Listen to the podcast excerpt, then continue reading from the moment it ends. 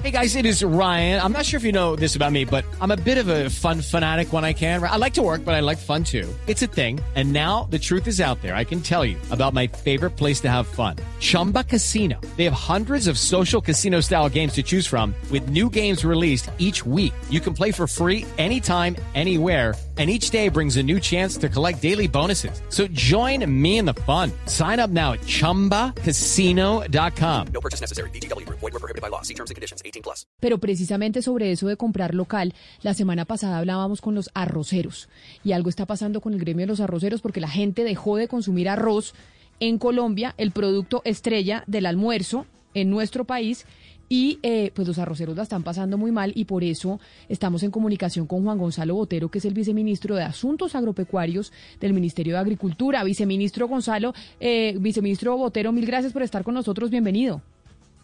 Hola Camila, un saludo para ti, para Oscar, para toda la mesa de trabajo y para todos los oyentes de tu programa, un saludo especial. Viceministro, la semana pasada hablamos con los arroceros, precisamente hablamos con Oscar Gutiérrez, que es director ejecutivo de Dignidad Agropecuaria, y nos dijo varias cosas que yo quiero que usted escuche, porque él nos dijo que los arroceros están en crisis, en parte porque la producción del 2020 está represada porque la gente no tuvo con qué comprar alimentos. Escuche lo que nos dijo específicamente la producción arrocera nacional eh, permite tener autosuficiencia. Si en algún momento pues hubiera que traer alguna cantidad, se traería.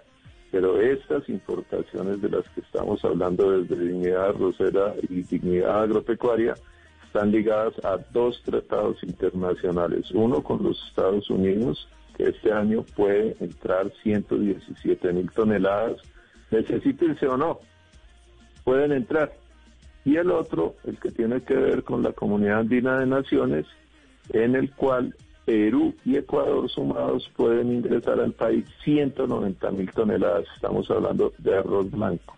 Esos son 307 mil toneladas que con una existencia que tenemos de 750 mil toneladas que se acumularon durante el año pasado y que no se pudieron vender por la grave caída en el consumo de alimentos por parte de los colombianos, porque el COVID eh, llevó a una profunda crisis de ingresos y esa crisis de ingresos pues se refleja en que la gente no tiene con qué comprar no solamente otros bienes distintos a la comida, sino también la comida. Y la solución que nos decía el eh, representante de Dignidad Agropecuaria, el señor Gutiérrez, viceministro, es que se frenen las importaciones para este año de arroz, porque tenemos sobreoferta del producto local, del producto nacional. Y como estamos en esta tendencia de que colombiano compra colombiano, queríamos preguntarle ¿Por qué no se están frenando las importaciones de arroz? ¿Qué les han respondido a los arroceros? ¿Se contempla frenar esas importaciones, sí o no? Camila, varias cosas. La primera es que pues el año pasado fue un año récord en siembras del cultivo se sembraron cerca de 593 mil hectáreas de este cultivo, cuando el promedio normal son 520, 530 mil hectáreas del mismo. La segunda es que los arroceros vienen de un acuerdo de precios bastante eh, favorable para los productores durante el segundo semestre. En eso se intervino con el Consejo Nacional del Arroz y la caída en el precio se da a partir del primero de enero cuando la resolución del Consejo Nacional del Arroz y del Ministerio deja de regir, baja el precio. Eh, todavía en este momento, Camila, no se han realizado importaciones durante el presente año. Como lo dijo bien Oscar, hay unos contingentes aprobados para Estados Unidos y para Ecuador y Perú, los cuales estamos con Ecuador y Perú eh, negociando para que generen el menor efecto sobre la producción nacional. La idea es que esto se pueda eh, dividir en seis o siete meses para que el efecto sea mínimo sobre la producción nacional. El contingente americano, Camila, a pesar de que entra, tiene un efecto de retribución en la producción nacional. Ahí hay, un, hay una sobretasa, por decirlo así, que se le paga a los productores, que el año pasado, por ejemplo, representó cerca de 8 mil millones de pesos en proyectos en beneficio de ellos manejados a través de la Federación de Arroceros. Eh, ese contingente, como te digo, genera beneficios para la industria, para el, para el sector productor nacional y el año pasado se invirtió en temas de transferencia de tecnología, el inicio de una planta de trillo en la mojana sucreña que beneficiará a los productores del Bajo Cauca, la mojana sucreña y la mojana bolivarense. Esa es la proyección general del asunto, Camila. Pero viceministro, mire, es que parte de lo que yo entiendo eran las críticas es que por un lado ustedes les están pidiendo básicamente a los arroceros regular la, la, producción, no pasarse de las 520 mil hectáreas que usted nos mencionaba al principio, y están al mismo tiempo permitiendo la importación. Entonces uno dice, ustedes le regulan la producción y además la regulan por igual a los pequeños, medianos y grandes arroceros y por otro lado permiten la importación. Entonces uno dice, entonces, ¿por qué simplemente como eh, no regulárselas y dejar que ellos produzcan lo que puedan producir eh, libremente?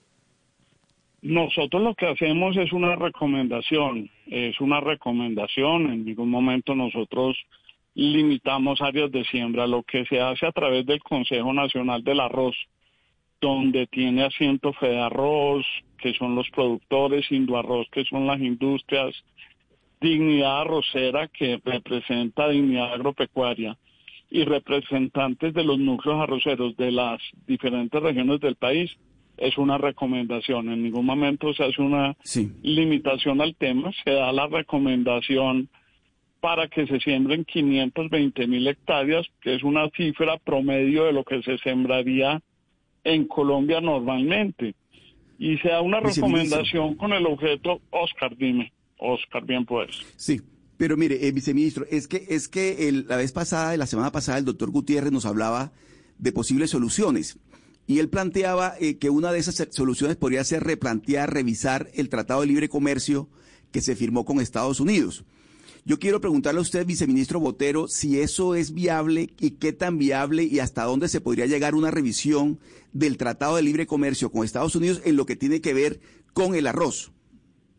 Oscar, varias cosas. La primera en este momento está llevándose a cabo una reunión entre el ministro de Agricultura y el ministro de Comercio Exterior, donde se va a tocar el tema de importaciones eh, y en este caso, por ejemplo, arroz, lácteos, que es otro tema también eh, al respecto.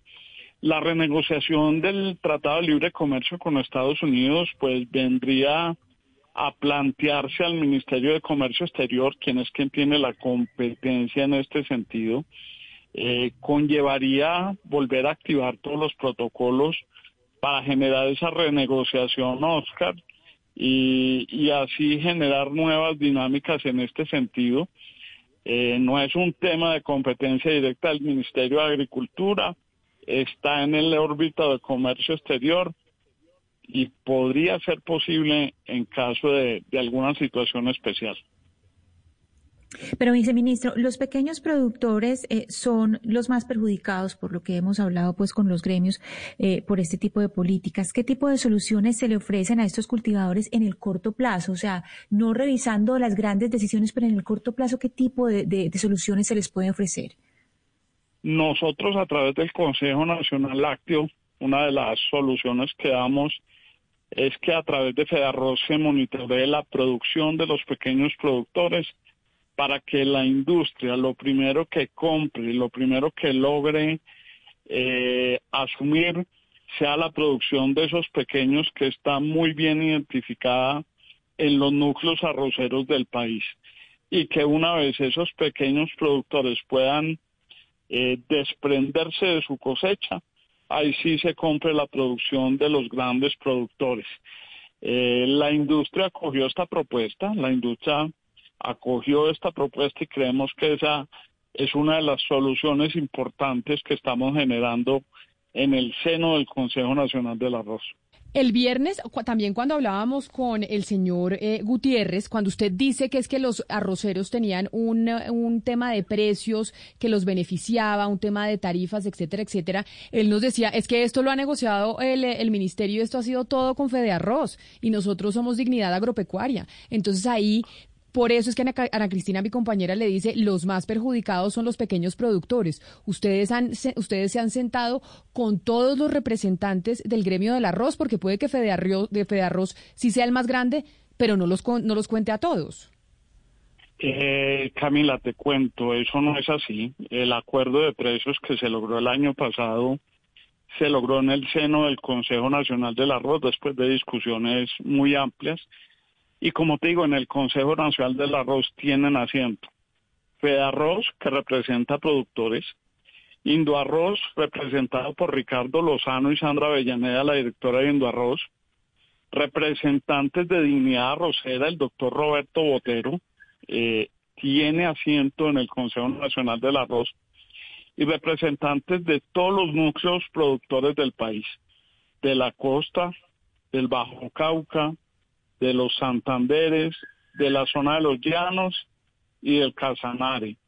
Ellos representan a todos los productores del país eh, y con ellos nos hemos sentado. Ese no es un acuerdo que hayamos hecho bajo la mesa, por decirlo así, entre Fedarroz y el gobierno. Concertado y además celebrado, Camila, por todos los productores de este país en su momento.